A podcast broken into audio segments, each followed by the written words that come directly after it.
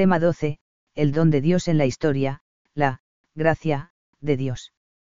La palabra, gracia, es una de las más importantes del vocabulario cristiano, aunque se usa de muchas maneras y en distintos sentidos. En este tema trataremos de esclarecer su significado. En primer lugar, expondremos lo que la Sagrada Escritura nos revela sobre el misterio de la gracia, en sentido amplio, para después entender el concepto de gracia, en las diversas tradiciones y, por último, aquilatar los diversos usos que se hace de la palabra en la teología católica. 1. El designio de Dios y su realización en la historia, el misterio de la gracia. 1.1. El misterio de la benevolencia divina. San Pablo está seguro de que en el acontecimiento de Jesucristo se ha cumplido un designio eterno del Dios vivo, el misterio de su misericordia para con los hombres. Un misterio oculto en Dios por toda la eternidad, anunciado por los profetas, realizado por Cristo en la plenitud de los tiempos, siempre actual por la acción del Espíritu. Un misterio que ahora debe ser proclamado por la Iglesia en todo el mundo.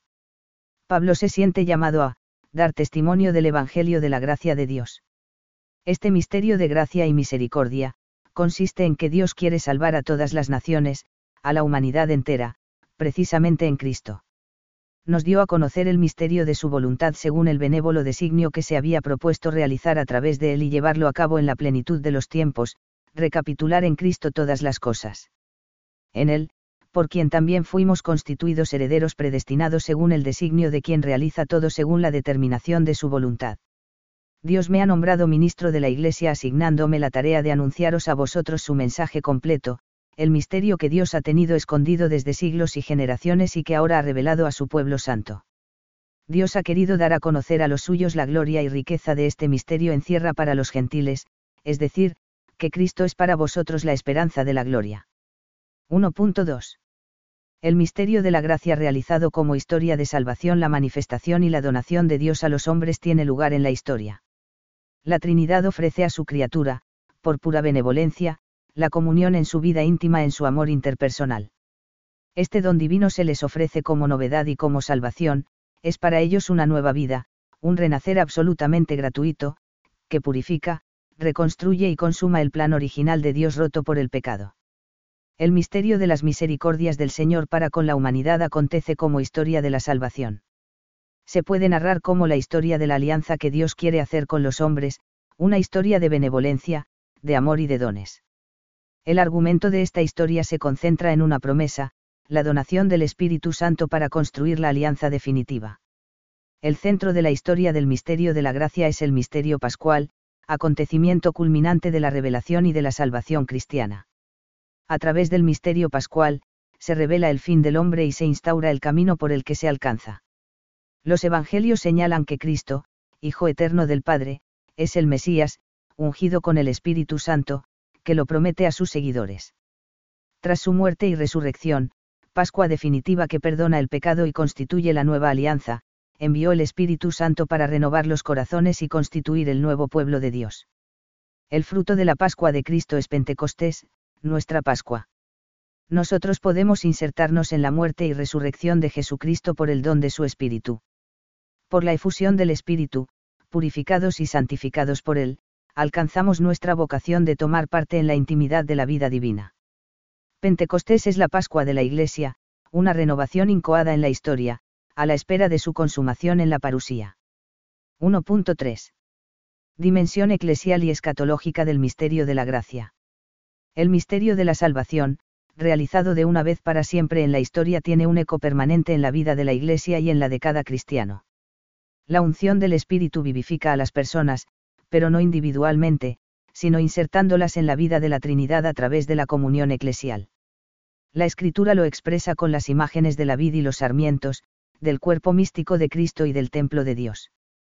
Toda gracia divina se derrama por Cristo, en su cuerpo místico, que es la Iglesia, por tanto, es eclesial, aunque el Espíritu Santo también obre fuera de los aspectos visibles de la Iglesia. Los acontecimientos salvíficos, se celebran constantemente en la liturgia cristiana. La liturgia de la Iglesia actualiza el misterio pascual y hace partícipes en él a quienes la celebran, que son así regenerados e insertados en el cuerpo místico de Cristo. La acción del Espíritu Santo en el tiempo de la Iglesia es germen y prenda de la consumación esperada.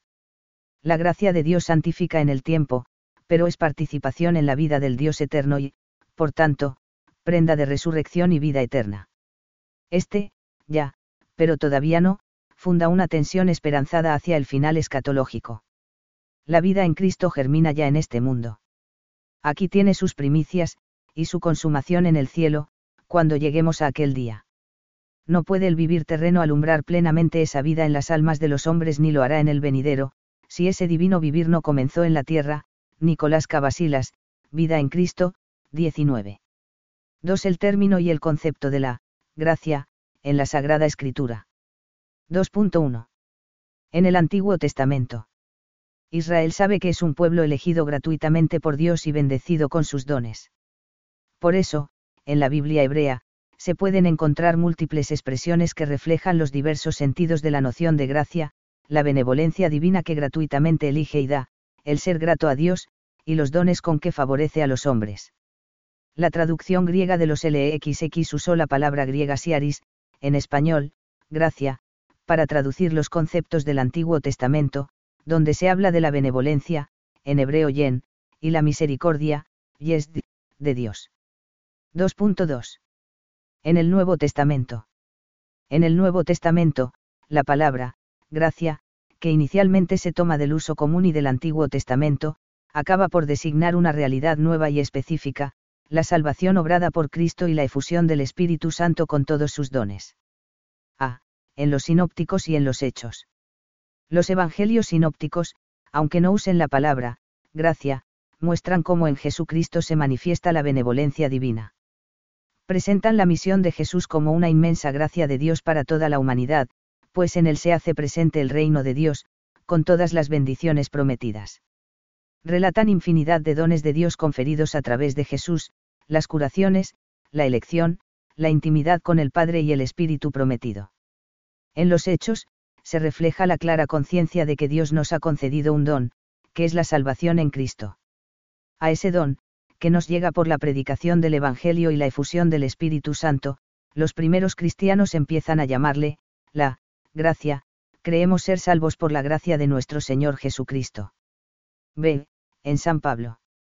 Por San Pablo la palabra, gracia, siaris, ha alcanzado el lugar que ocupa en la tradición cristiana. Él es consciente de que vive en un tiempo de gracia, el misterio de Cristo, en cuanto nos llega y nos salva, es la gracia que Dios nos ha hecho. Este es el gran acontecimiento en el que se enmarcan los diversos aspectos significados por la palabra, gracia. Según los casos, y sin que sean del todo separables, significa tres cosas, uno la salvación que se nos ofrece en Cristo, dos diversas ayudas en las que se concreta, y tres el don de la justificación. El misterio de la salvación en Cristo en cuanto se nos aplica, es, la, gracia que Dios obra en este tiempo. Es la expresión de la benevolencia divina que nos perdona y nos santifica. En él tenemos por medio de su sangre la redención, el perdón de los delitos, según la riqueza de su gracia, que ha prodigado sobre nosotros. Esta es la acepción más global. Gracia es también la ayuda concreta de Dios que se recibe al adherirse a Cristo. Cada uno de los dones particulares es, una, gracia de Dios o carisma particular, a cada uno de nosotros le ha sido concedida la gracia a la medida del corazón de Cristo, cada cual tiene de Dios su gracia particular. En el contexto de la confrontación con el judaísmo, la gracia, se contrapone a la ley. Lo que salva, justifica, no es el cumplimiento de la ley, sino la gracia de la acogida del Evangelio por la fe. No estáis bajo la ley, sino bajo la gracia, por pura gracia estáis salvados, estáis salvados por su gracia y mediante la fe. C. En San Juan. En el Evangelio de San Juan la palabra, gracia, aparece solo tres veces en el prólogo. Jesucristo, el Verbo encarnado está, lleno de gracia y de verdad, y, de su plenitud hemos recibido todos, gracia por gracia. Los escritos joánicos utilizan otros términos, sobre todo, vida, y, luz, para expresar los dones de la benevolencia divina. Destaca la expresión, vida eterna. Tanto amó Dios al mundo que entregó a su Hijo unigénito para que todo el que crea en él no perezca, sino que tenga vida eterna. Tres panoramas sobre la noción teológica de, gracia. 3.1. Gracia, en sentido amplio y en sentido propio. Podemos llamar, gracias, en sentido amplísimo, a todos los dones de Dios, empezando por la creación. En este sentido todo es fruto de su amor creador y providente y nos lo da gratuitamente. Pero, en sentido propio, la teología reserva la palabra, gracia, para los dones de Dios en la historia de la salvación, fruto de su amor misericordioso, la misión de Jesucristo, encarnación y Pascua, y el envío del Espíritu Santo, Pentecostés, que han introducido en la historia humana el reino de Dios con todos sus bienes. 3.2. Tradiciones en la historia de la teología de la gracia.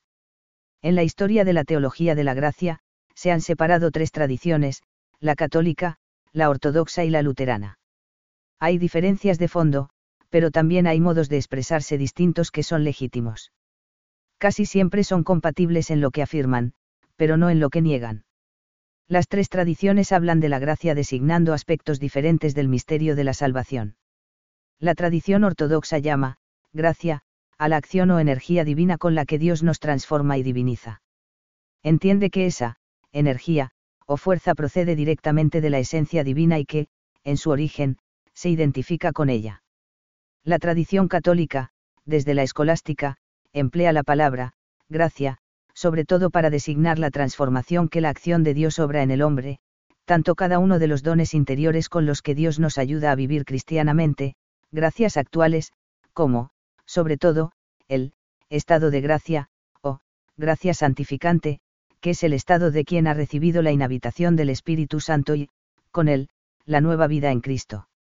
La tradición luterana, separándose de la católica, entiende por, gracia, el acto de la benevolencia divina que ofrece el perdón en Cristo. Designa la justificación obrada por Dios, no la santificación del hombre. 3.3. Significados de, gracia, en la teología católica. En la tradición católica, se usa la palabra, gracia, al menos de cuatro maneras distintas, aunque relacionadas. Estos son sus principales significados. En primer lugar, es gracia y don para nosotros el Espíritu Santo, fruto del misterio pascual, que Jesucristo nos da e inhabita realmente en el hombre, gracia increada. Es gracia también la reconciliación con Dios, el perdón de nuestros pecados y la unión santificadora con Dios, que llamamos justificación. Llamamos gracia santificante a la nueva condición del hombre santificado. Y llamamos gracias actuales a todas las ayudas particulares que recibimos de Dios en orden a nuestra santificación.